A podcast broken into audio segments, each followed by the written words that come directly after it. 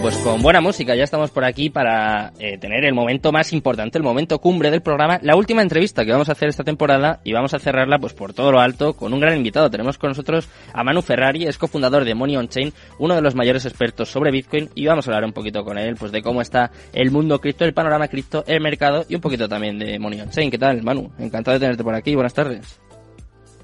¿Qué haces? ¿Cómo andas, Sergio? Qué, envidia que tuve en España. Muy contento de estar ahora en, tu programa. Me, fui antes de ayer de España. Estuve no me digas. unos cuantos días. Eh, sí, sí, estuve unos días por, por ahí, por Madrid, por, por Mallorca, primera vez en España, muy, muy lindo país, la verdad que gana de quedarse. Mucho calor, eh, mucho calor, que habrá gente que tenga envidia. Mucho calor. Uf, uf, estar en Madrid en estas fechas es, es complicado, y hay que, hay que echarle ganas y sobre todo echar mucha mano del aire acondicionado que es, que es muy necesario. Eh, bueno, eh, si te parece, mano, empezamos un poquito hablando de Money on Chain y luego hablamos de, de Bitcoin. Yo sé que controlas mucho sobre, sobre estos temas, pero quiero hablar un poquito de tu empresa, que nos cuentes en qué consiste el proyecto.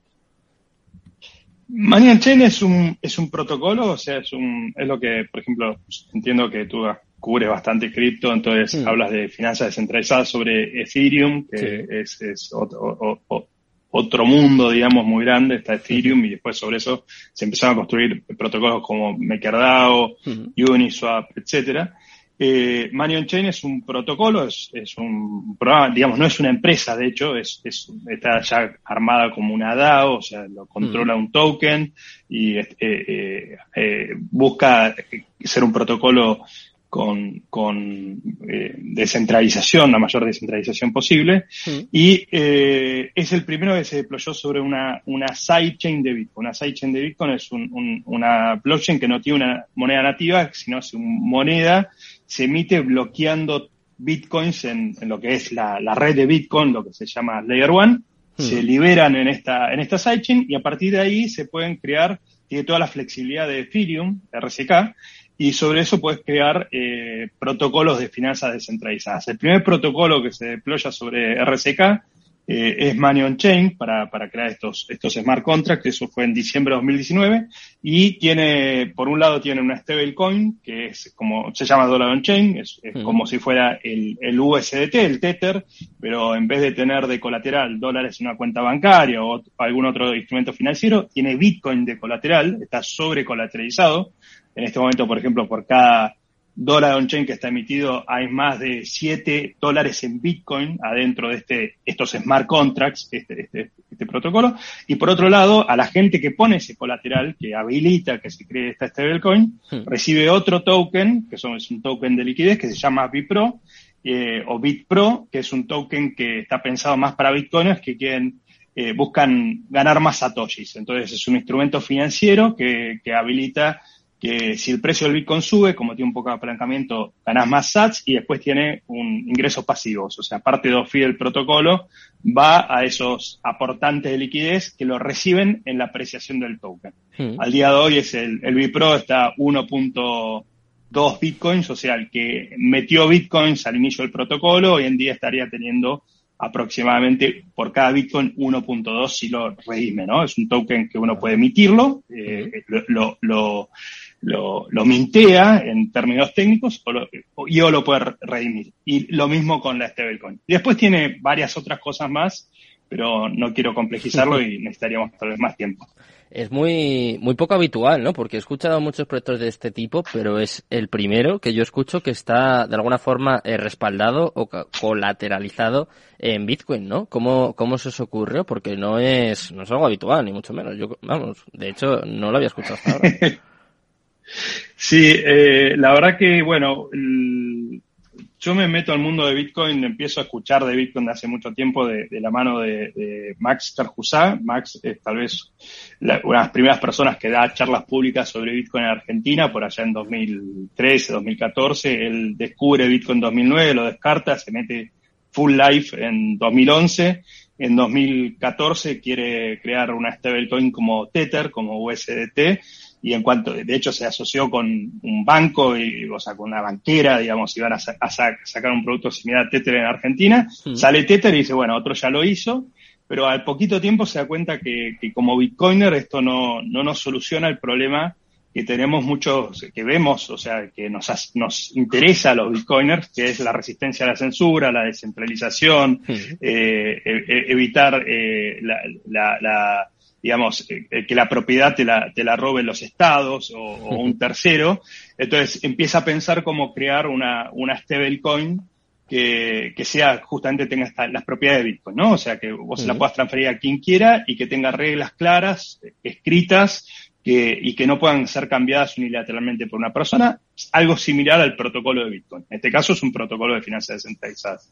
Y bueno, nada, hablamos, discutimos mucho y en 2018 eh, 2017 pensamos hacer esto y bueno, nos lanzamos a, alguien lo tenía que hacer, yo al principio estuve muchos meses diciendo, bueno, a ver quién lo hizo, cómo lo van a sacar, y, y nada, nadie lo había hecho. Y, y bueno, alguien lo tocó. empezamos a hacerlo, todo, todo el mundo nos decía, están locos. O sea, imagínate, DeFi no existía, el concepto de DeFi no existía, MakerDAO no existía, todo el DeFi en Ethereum no existía. Eh, vimos cómo iban haciendo eso a medida que íbamos construyéndolo y, y, y bueno, y nosotros salimos un poco, o sea, DeFi en Bitcoin es más nuevo que DeFi en Ethereum, fuimos los primeros en lanzar esto, mm.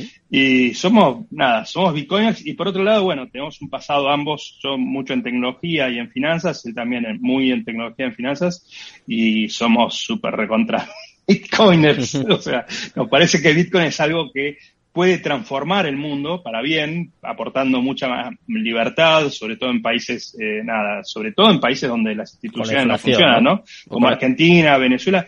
Sí, por la inflación, pero por la libertad. O sea, a mí todos mis ahorros me los, eh, me los robó el, distintos gobiernos en Argentina hmm. y así como nos ha me pasó a mí, a mi familia, a, todos mis amigos, a todos mis conocidos y pasa en Venezuela, pasa en el Líbano, pasa en todos lados. Entonces, esto es una tecnología que permite protegerte de, de, las tiranías, de los corruptos, de los ladrones, eh, y es una tecnología que está pensada para, para traer una separación entre el dinero y el Estado, ¿no? Entre estados eh, mal manejados y lo que buscamos finalmente es aportar una, un granito de arena de construir eso sobre una tecnología que entendemos que es la más sólida del mundo en términos financieros, que es Bitcoin. Mm. ¿Y qué piensas, Manu, cada vez que baja el precio, ¿no? como ha sucedido en estos últimos meses, en estas últimas semanas, y ya empiezan a salir los medios de comunicación diciendo esto es un Ponzi, es una estafa, es una burbuja, Bitcoin va a morir? ¿Qué piensas? Porque claro, tú ya llevas tiempo en esto, eh, me imagino que ya estás curtido, que ya lo has oído muchas veces, pero ¿qué te parecen esos argumentos? O no sé, ¿qué, ¿Qué piensas cuando ocurre esto, que es periódicamente además, hay que decirlo?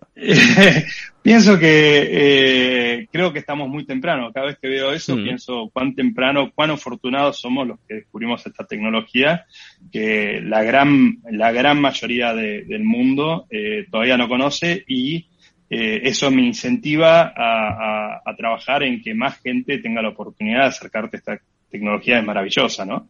Porque vos sobre Bitcoin es verdad, es un, es un activo eminentemente especulativo, con mucha volatilidad, por eso es que creamos una stablecoin, porque hay latinoamericano medio tal vez no puede ahorrar hoy para tenerlo dentro de cuatro años, que es el ciclo, el ciclo que tiene Bitcoin en el mm. día, asociado al halving, etcétera. Eh, y necesita tal vez ahorrar para gastarlo dentro de 30 días. Y en Argentina en 30 días, no sé, yo me fui de Argentina con un dólar a 200 eh, y volví eh, 20 días después con un dólar a 300, o sea, 300 pesos por dólar. O sea, una devaluación del 50% en, en, en nada. Entonces, eh, nada, el latinoamericano medio necesita estabilidad. la persona que, por eso dice, cuando hablas a un europeo que vive en una inflación del 10%, yo me muero de risa. Eh, no es bueno una inflación anual del 10%. Y el euro, cuidado, ¿eh? nosotros... Que te estás hablando ya en Argentina, pero aquí con el euro estamos también cada vez peor, ¿eh? De momento ya estamos a la par. ahora, están en una crisis. Ahora están con una crisis de inflación, pero mm. eh, para ustedes es una crisis, una inflación del 10%. Acá estamos en una inflación del 100% anual. Eh, y, y digo, o sea, Bitcoin es una tecnología monetaria. Este FAD, digamos, esta mala información que usa los medios masivos de comunicación, algunos, o sea, la verdad que la gente que es de nicho eh, eh, informa bien, hmm. eh, pero bueno, este, esta mala información de algunos medios masivos de comunicación, yo creo que es una oportunidad para todos los que estamos construyendo, es un, es un síntoma de, de todas las, eh, todas las oportunidades, de todo lo que hay para hacer. Hmm. Eh, y es también un incentivo a, a, educar más, ¿no? Y ahí, bueno, nada, yo trabajo un montón de cosas para, para acercar esta tecnología a más personas. ¿Crees que podría ser, porque estamos hablando mucho de la inflación en Argentina, en Sudamérica, aquí en Europa cada vez es mayor, incluso en Estados Unidos, ¿se podría considerar a Bitcoin una solución contra la inflación? Bueno, Bitcoin es principal, para mí son dos cosas ¿no? que aporta Bitcoin. Eh, primero es eh, un dinero, un buen dinero, un dinero sólido, eh, que no puede ser inflacionado y, corrompido por un tercero. O sea, hay reglas, reglas claras de emisión, una política monetaria completamente clara y no cambiable, rígida, que hoy en día prácticamente es eh, es desinflacionaria porque se pierde en Bitcoin todo el tiempo, con lo cual yo creo que lo que se emite no llega a cubrir lo que, lo que se pierde. Eh, y por otro lado, eh, lo que tiene es la resistencia a censura es una, y, la, y, digamos, el sentido de la propiedad privada. Entonces, sí, a ver, Bitcoin es una herramienta para combatir la inflación, lo que pasa es que todavía tiene mucha volatilidad. Cuando Bitcoin tenga una, o sea, yo pienso que es muy posible que vayamos a una hiperbitcoinización, no sé si va a ser en 5, 10 o 20 años, mm. pero así como el oro fue la moneda que usó la humanidad durante 5.000 años y pasamos a un patrón fiat en 1971 con, con, con, con Nixon, mm. eh, pienso que este experimento de las monedas fiat en su completitud, respaldadas por absolutamente nada, van a pasar a, a ser eh, la humanidad va a pasar a usar a un dinero digital sólido y, sano como es Bitcoin. Eh, y eso creo que lo estamos, somos afortunados de estarlo viendo suceder en este momento. Cuando esto tome una precesión importante, yo creo que la volatilidad va a bajar y sobre eso se van a crear se están creando, o sea, nuestro fue uno de los tantos, pues están creando muchísimos productos financieros por encima de Bitcoin que va a sacar estos fenómenos de volatilidad, que va a crear un mundo de derivados infinito, o sea, así como hoy en, día existe un mundo de derivados financieros sobre economía dólar, hmm. sobre un mundo dólar, eh, se va a crear una economía de, vas a tener barriles de petróleo sintéticos, oro sintético, hoy ya existe un montón de esas cosas sobre Ethereum, hmm. todo eso ya se puede construir sobre Bitcoin, está toda la tecnología disponible para hacerlo. Y hay un montón de gente haciendo eso, o sea, nosotros somos tal vez los primeros, hay otros, ya hoy en día, por ejemplo, vos estos dólares digitales los puedes poner a ganar una tasa de interés en money markets y ganar un 5, 5 6, 7% de variable, o podés tomar préstamos en dólares, estos dólares sintéticos respaldados por Bitcoin al 13% anual. Eh, entonces, e, existen, y, no es una plataforma, hay varias plataformas que te permiten hacer eso, compitiendo hmm. con tasa. Eh, tenés mercados descentralizados de intercambio de, tokens. Eh, nada, todo el mundo financiero que uno conoce al día de hoy, el mundo financiero tradicional puede ser replicado sobre una, la, estructura financiera más sólida eh, y más segura que tenés en el mundo que Bitcoin. Mm.